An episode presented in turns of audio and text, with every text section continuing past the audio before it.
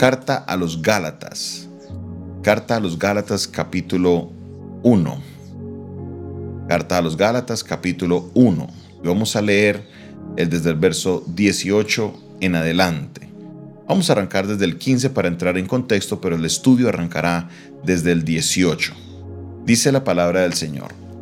Pero cuando agradó a Dios, que me apartó desde el vientre de mi madre y me llamó por su gracia, revelar a su Hijo en mí para que yo le predicase entre los gentiles, no consulté enseguida con carne y sangre, ni subí a Jerusalén a los apóstoles, a los que eran apóstoles antes que yo, sino que fui a Arabia y permanecí, perdón, fui a Arabia y volví de nuevo a Damasco.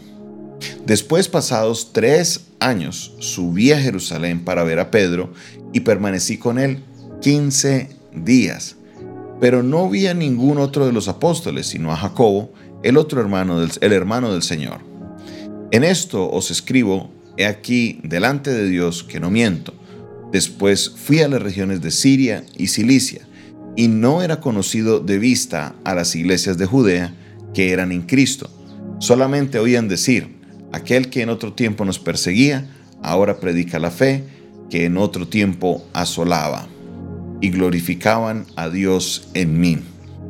En esta porción vemos algo muy interesante, vemos algo bien, bien, bien especial y eh, vamos a estar mirando, entendiendo todo lo que nos explica el apóstol Pablo. Nos está diciendo que eh, en el momento que Dios lo llamó, que le dice, ya vas a servirme, vas a predicar mi palabra, él se aparta al desierto. Eso lo estuvimos hablando el día de ayer. Nos dice el texto que estuvo tres años y luego volvió de nuevo a Damasco. Luego él sube a Jerusalén para ver a Pedro y allá permanece dos semanas.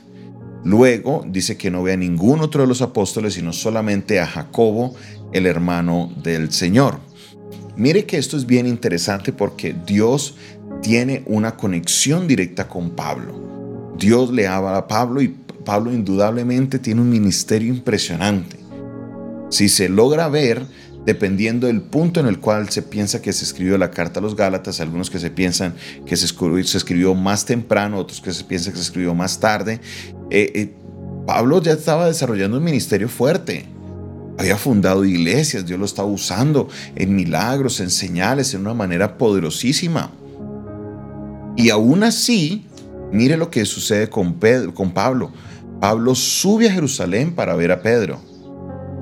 Pablo sube a Jerusalén para ver a Pedro y permanece con él 15 días. ¿Por qué hace eso? Mire que él está diciendo que él fue a estar, como le decía antes, dice, no subí antes a Jerusalén para estar con los apóstoles que eran antes que yo, pero después de estar con Dios allá en el desierto, sí sube a Jerusalén para estar con los que eran apóstoles antes de él. Al hacer esto, Pablo está reconociendo la autoridad de los apóstoles. Mire, hoy en día vemos muchas personas que escuchan o sienten que Dios les habla y solo porque ya Dios les habla a ellos, sienten que no deben estar bajo la autoridad de ninguna persona. Desafortunadamente, en ciudades como la que estamos, ciudad de Cali y en otras ciudades del mundo, el espíritu de división permanece muy, muy fuerte. Todo porque piensan que escuchan la voz de Dios, ya no necesitan estar bajo ninguna autoridad y se van y abren rancho propio, como dicen por ahí coloquialmente. Siempre, siempre, siempre Pablo reconoció la autoridad de Pedro. Y aun cuando Pablo le llama la atención a Pedro en el capítulo más adelante, él no lo hace de una manera que en la que le falta el respeto no lo hace de una manera que la que falta el respeto. Ya después vamos a estar mirando y les explicaré por qué razón nosotros creemos que la manera en que lo hace Pablo es de una manera muy respetuosa porque Pedro sí o sí es una autoridad clara en la iglesia primitiva.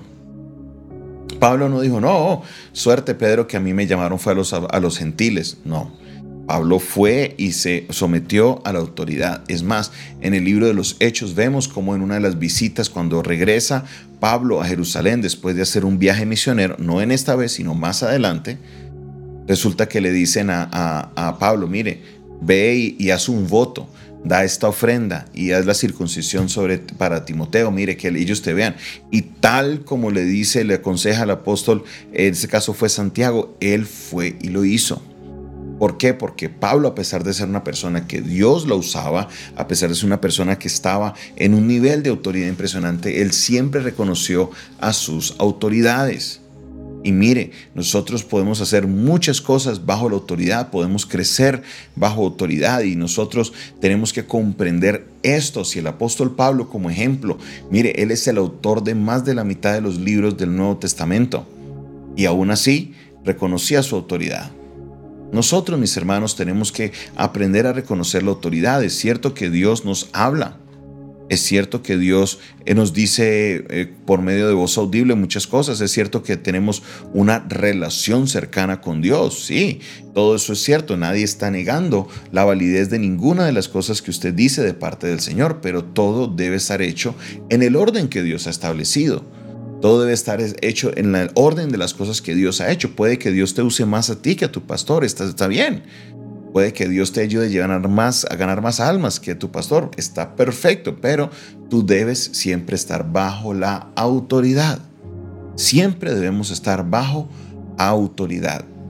Porque luego, este tema lo estábamos tocando muy superficialmente la semana pasada, es muy difícil estar en una posición de autoridad si yo no estoy dispuesto a estar bajo autoridad.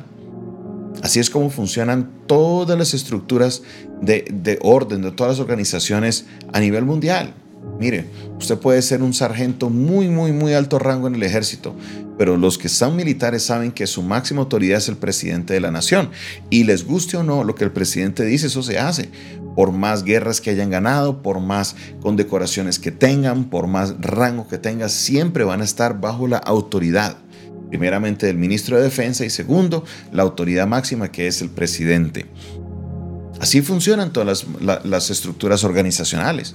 Y si nosotros como creyentes no logramos aprender eso, seguiremos haciendo más daño al cuerpo de Cristo que bien. A Dios no le agradan las divisiones. Eso no lo dice la palabra.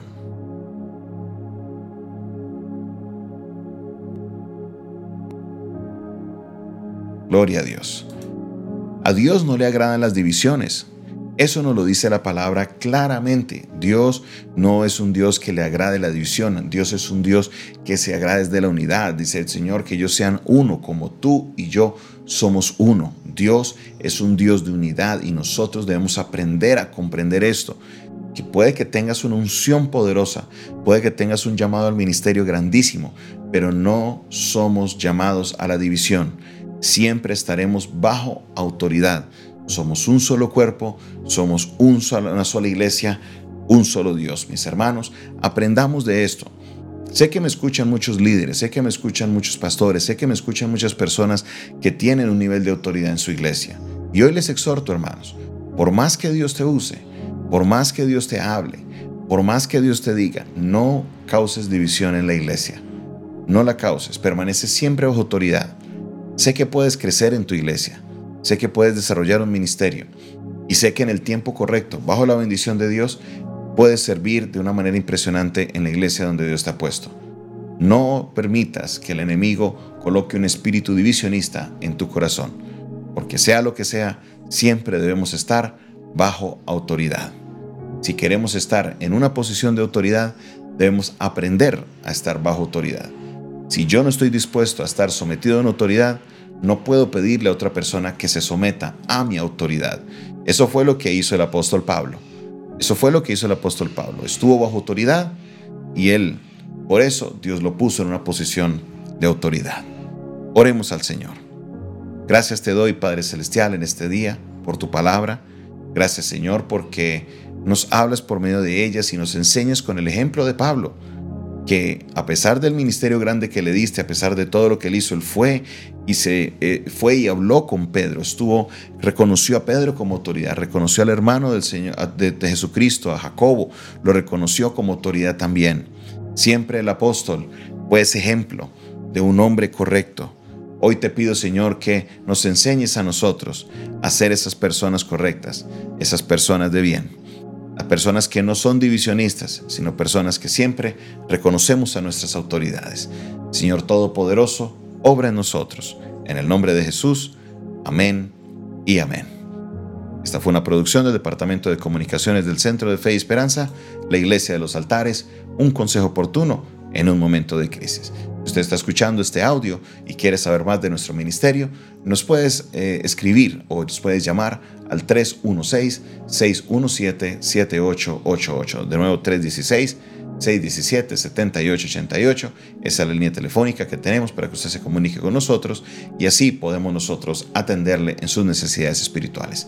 Dios te bendiga, Dios te guarde, que tengas una maravillosa mañana en la presencia del Señor. Dios les bendiga. Feliz, feliz mañana para todos. Bendiciones.